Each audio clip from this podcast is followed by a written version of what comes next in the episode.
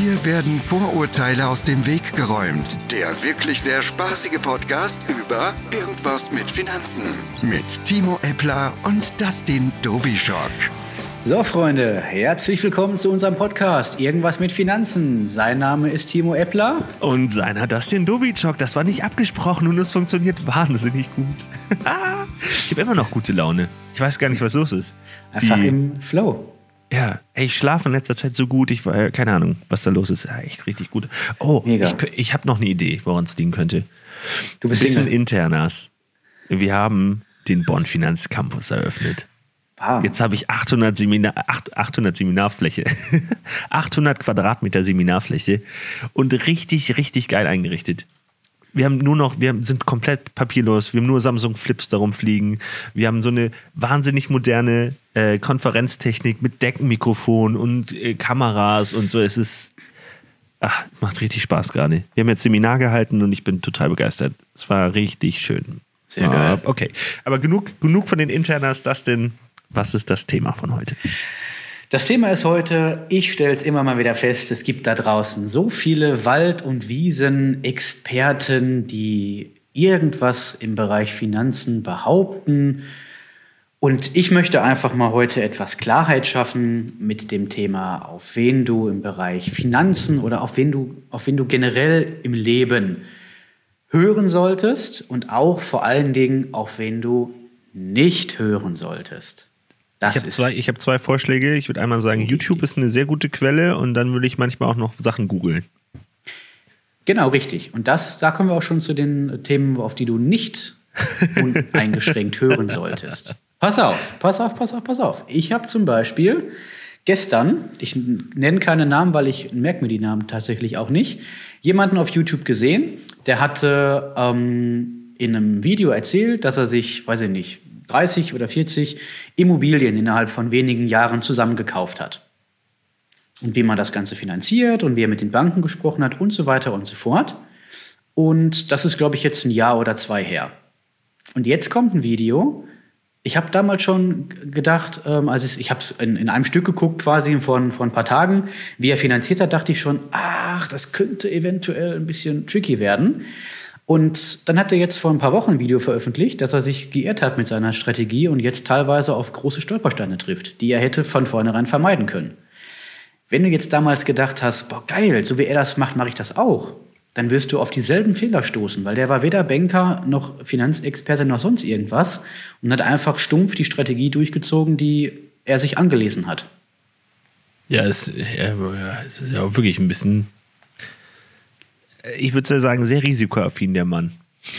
Also er hat es er geil gemacht, er hat es super gemacht, aber er hat einen gravierenden Fehler gemacht. Er hat immer ganz, ganz kurze Zinsbindungen quasi sich eingekauft und ging immer davon aus, dass alle Immobilien gleich im Wert steigen innerhalb der nächsten Jahre. Und jetzt kriegt er das Problem, dass nicht alle Immobilien im Wert gestiegen sind und dass diese 10-Jahres-Finanzierungen ihm etwas auf die Füße fallen. Ich gehe nicht näher darauf ein, aber das ist schon mal wieder ein Punkt, wo man nicht uneingeschränkt immer auf YouTube und Google hören sollte. Ja, und auch insbesondere bei solchen Investitionsprojekten. Das ist ja, das macht ja jetzt nicht jeder Endkunde besorgt sich 24 Immobilien, um das ist ja schon ein sehr spezieller Fall, oder? Also jemand, der so drauf ist, der, also ich kann es kaum glauben, also kann ich kaum glauben, ne? Jemand, der so viel Geld investiert und so ein riesiges Projekt anschiebt, der kümmert sich, der hat nur bei Google und YouTube geguckt nach einer Anleitung, wie er es machen soll. Das ist ja hirnrissig.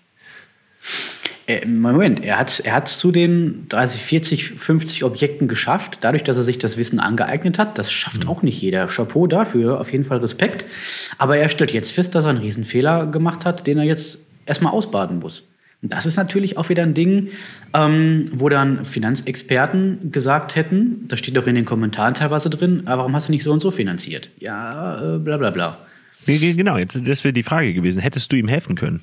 Hätte, wäre er zu dir gegangen, hätte er eine bessere Entscheidung getroffen. Grundsätzlich hätte ich ihm geraten, etwas längere Zinsbindungen einzubauen. Bei der ganzen Thematik. Nicht bei allen Objekten, aber vielleicht bei ähm, einigen als Mix. Weil es halt einfach da diese Problematik, auf die er jetzt gestoßen ist, würde dann nicht auftauchen. Aber das, gehen wir zu sehr in ein bestimmtes Thema rein. Das ähm, Problem ist nämlich ganz häufig, auch wenn die Leute sich mit dem Thema Finanzen beschäftigen, dass sie Wenn Sie da sitzen und eine Entscheidung treffen sollen, will ich jetzt Vermögen aufbauen, gehe ich jetzt 250 Euro jeden Monat, spare ich die weg für die Träume, die ich habe, dass Sie dann sagen, ach, da muss ich noch mal drüber schlafen. Das ist doch völlig okay. Aber dann kommen Sie wieder und sagen, ja, ich habe noch mal mit meinen Eltern gesprochen. Ja, deine Eltern können dir in sehr vielen Bereichen deines Lebens sehr, sehr gute Ratschläge geben. Aber dann frage dich bitte, wie viel Expertenwissen haben deine Eltern im Bereich Finanzen? Und wie aktuell ist das vor allen Dingen? Wie aktuell ist das? Welche Glaubenssätze vor allen Dingen haben deine Eltern zum Thema Finanzen?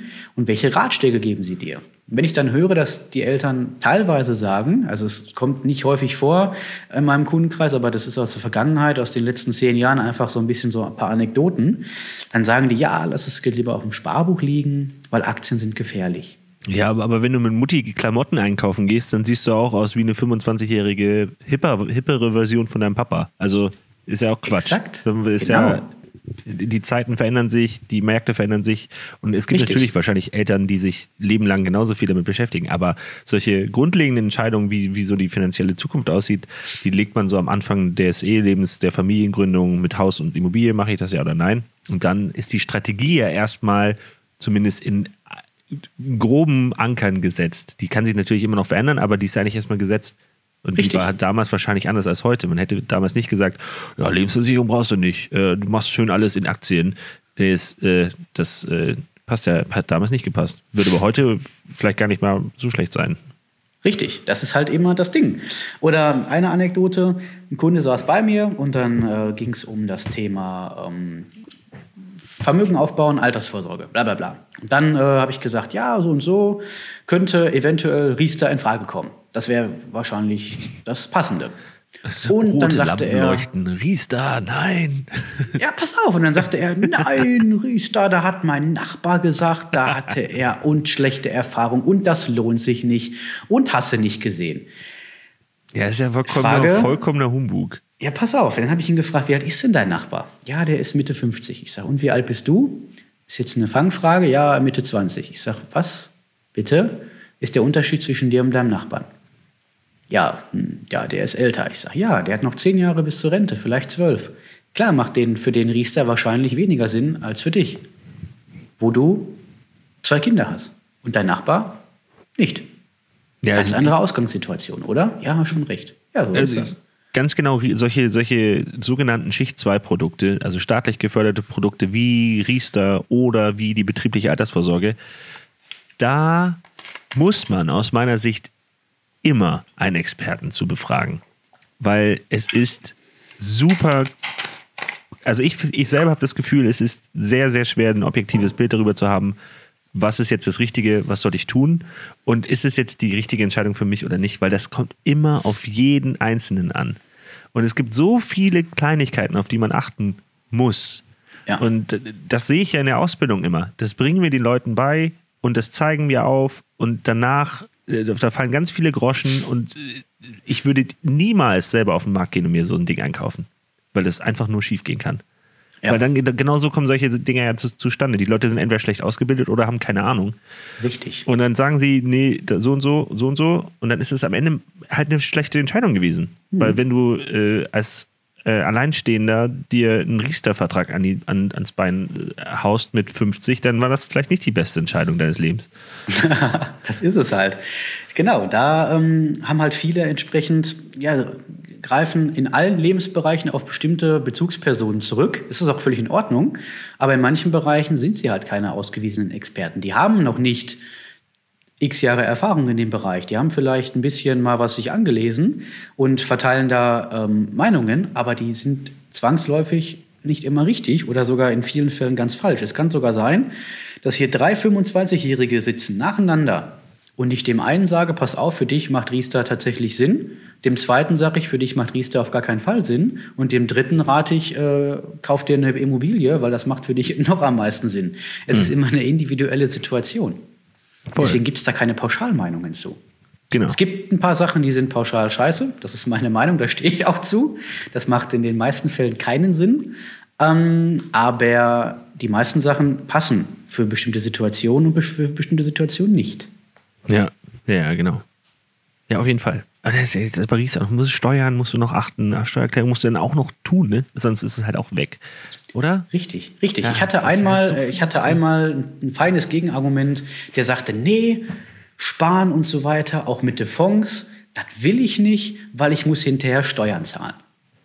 Ich sage, ja, du hast 100.000 Euro Kursgewinne und musst, 25, auf, musst äh, meinetwegen 25 Prozent Steuern bezahlen dann hast du immer noch unterm Strich 75.000 mehr, als du eingezahlt hast. Ja, ich hätte ihn erstmal gefragt, so was, was erwartest du denn oder welches Produkt oder welche Möglichkeit äh, gibt dir denn etwas ohne Steuern zu machen mittlerweile? Gibt da, also Kapitalertragssteuer ist auch da, fertig. Richtig. ich habe ihm dann geraten, kündige deinen Job, weil wenn du einen Job hast, musst du Steuern zahlen.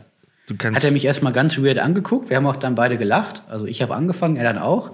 Dann hat das Thema, Thema aber, aber verstanden. Du kannst Pfandflaschen sammeln. Ja, das, ich glaube, selbst das wäre irgendwann nicht steuerfrei. Ab einer bestimmten Menge. Nee, irgendwann machst du es gewerbsmäßig und dann musst du entsprechend dafür ein Gewerbe anmelden, wahrscheinlich. Ja, Happy also, die Illusion muss man sich nehmen. Ich glaube, seit, weißt, weißt, seit wann ist das? Seit 2008? 2007? Seit wann gibt es die Kapitalertragssteuer? Nach der Finanzkrise kam das irgendwann. Ich meine auch 2008, 2009 wird das eingeführt. Ja, und seitdem Pustekuchen. Seitdem zahlt ja. ihr auf eure Erträge vom Geld Geld. Steuern. Richtig, aber nur auf Gewinne, nicht auf, ihr, wenn ihr 100 Euro Gewinne. einzahlt, zahlt ihr nicht auf 100 Euro 25 Prozent äh, Steuer, sondern wenn Ganz ihr genau. aus 100 200 macht, dann auf die 100, die oben drauf gekommen sind, zahlt ihr Steuern. Ihr habt immer noch 75 Prozent mehr als vorher. Oh, ich habe gerade hab etwas, das weiß ich nicht. Das ist jetzt, das hört sich komisch an. Äh, ich brauche, was ist mit Gold? Wenn ich mir so einen Goldbarren kaufe für X Geld und den nach 20 Jahren für Y Geld verkaufe, und es ist mehr, zahle ich darauf Kapitalertragssteuer? Nein, du hast eine Spekulations, äh, du hast eine Spekulationsfrist bei Gold und die ist meines Erachtens, ich weiß es nicht ganz genau, aber ich meine, die ist im einstelligen Jahresbereich. Und danach, wenn die erloschen ist, kannst du steuerfrei die Gewinne abschöpfen. Ah, okay. Oh. Ja, äh, wenn da ein Podcast-Hörer sagt, ah, das habe ich noch mal ganz genau nachrecherchiert, das ist aber anders, gerne Sag Hinweis. Bescheid. Ich bin mir da relativ sicher, dass die Spekulationsfrist auf jeden Fall da ist, aber die ist nicht so lang wie bei meines, meines wie bei Immobilien beispielsweise. Ja, bei Immobilien gibt es ja auch. Du kannst nicht eine Immobilie bauen und dann gleich wieder Gewinn bringen, verkaufen, ohne, Steuer, ohne äh, Spekulationssteuer zu zahlen, oder? Du Exakt. Ja auch Genau, richtig. Außer du hast sie selber bewohnt in der ganzen Zeit, dann ist die Spekulationsfrist deutlich geringer, als wenn du sie vermietet hast und dann verkaufst. Aber das sind doch genau. Auch wieder wichtig zu wissen, man zahlt in der Regel, nicht bei allen. Es gibt auch Produkte wie bei Riester zum Beispiel, da wird nicht nur der Gewinn versteuert, aber bei den normalen Kapitalanlagegeschichten musst du nur die Gewinne besteuern. Und hast du immer noch mehr als vorher, weil es gibt keinen hundertprozentigen Steuersatz in Deutschland. Wäre ja. noch schöner. Genau. Ja, mega spannend. So ist das. Genau, ja, deswegen. Was? Nee, ich wollte nur sagen, wir haben einen kleinen Kahlschlag gemacht. Wir, sind einmal, wir haben uns einmal ganz schnell im Kreis gedreht. Aber erzähl weiter, das hat mir Spaß gemacht. Komplett, genau. Ja, also eigentlich ist die Message relativ einfach. Wenn ihr gerade im Bereich Finanzen, da gibt es so viele Mythen und ihr findet immer irgendeinen, das ist auch wieder ein tolles Beispiel. Jemand schließt, jemand sitzt im Gespräch, glaubt, eine Berufsunfähigkeitsversicherung abgeschlossen zu haben, wird berufsunfähig und stellt fest bei der Einreichung, die zahlen gar nicht. Dann guckt er sich die Police an und dann steht auf einmal auf der Berufsunfähigkeitsversicherung Unfallversicherung drauf. Das klingt jetzt erstmal völlig weird, aber das passiert. Es gibt Statistiken, warum Versicherer nicht zahlen. Und da ist tatsächlich ein Punkt Leistung nicht versichert. Ja, das ist ja. Ist es ganz, ich habe es schon so ah. oft entdeckt. Ich sage, Thema, was ist, wenn Einkommen wegbricht aufgrund von Krankheit? Ja, ich habe BU, ich habe BU, ich habe BU. Ich sag, zeig mal rein, äh, ich sag, reich mal rein, nicht zeig mal rein. Reich mal rein, ich guck mal rein, so rum. ja, dann gucke ich mir das an und dann sagt die BU mir, ich bin eine Unfallversicherung, du Idiot. Ah, ja. Ja, dann frage ich nach der BU, habt ihr noch irgendwo Policen? Dann sagen die, nee, das ist doch. Ich sag, da, da steht Unfallversicherung drauf, dann ist das auch drin. Ach du Scheiße. Äh, müsste ja. man eigentlich so pauschal Strafgelder an den oder nee, Zusatzboni an den Finanzberater zahlen, wenn man sowas aufdeckt. Ja, dann, ja, dann wäre ich, glaube ich, schon Multimillionär. Also, das ist ja der Hammer. Ne? Das ist nur, nur dadurch quasi. Das ist, das, das, das klingt jetzt wenn das einer hört, der seine Finanzen einigermaßen im Griff hat, sagt er, ey, das sind jetzt doch Panne. Was erzählt er dafür Stories? Aber das sind Stories, die ich hier täglich erlebe.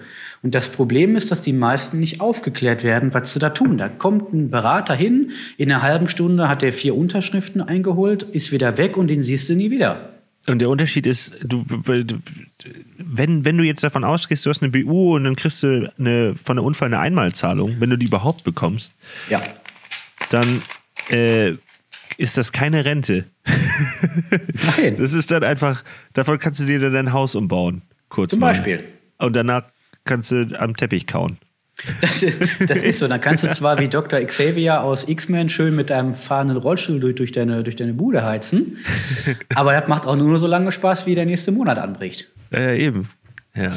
Naja. Das ist so. Genau. Also, Grundmessage ist, Freunde, in allen, in allen Bereichen, das können wir pauschalisieren. Wenn ihr auf den Rat von jemandem hört, hinterfragt immer ein bisschen, was hat der für einen Background?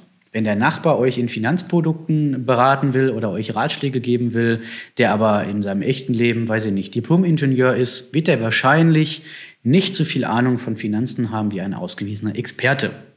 Also, ja, auf jeden Fall.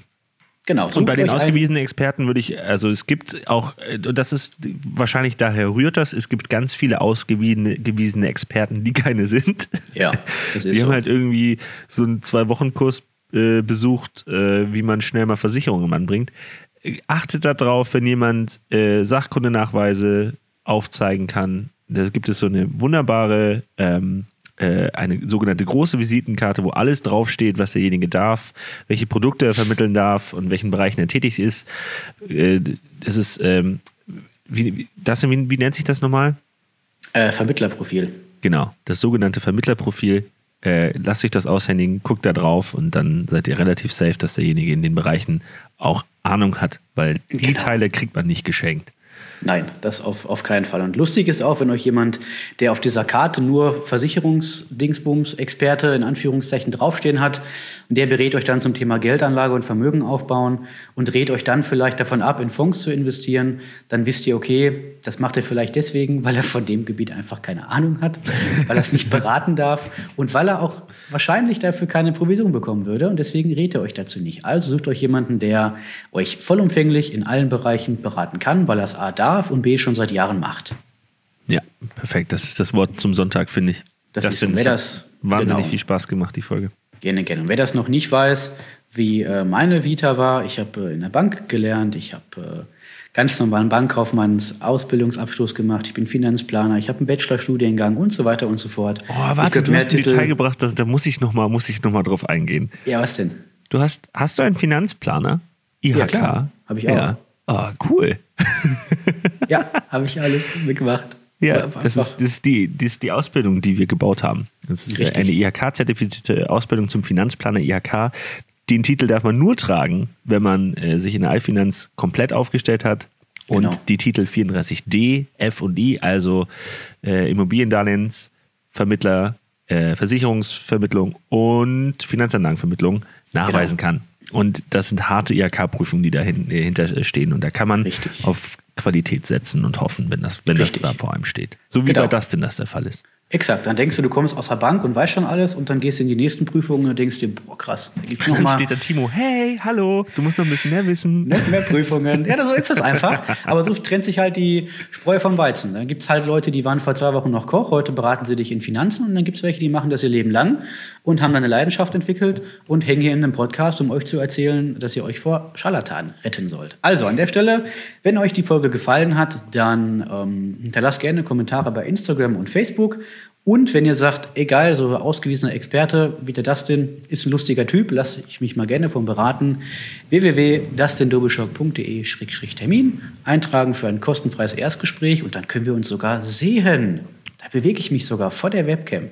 Das Aber nicht wie sich. das denkt. Ich kann euch nur sagen, das lohnt sich. Wenn Dustin yes. sich vor der Kamera bewegt, das will jeder sehen. Yes, auf jeden Fall. dann haben wir genauso viel Spaß wie ihr mit den Folgen. Also, haut rein, Freunde, und ähm, passt auf auf ihn. Ihr hört in Zukunft.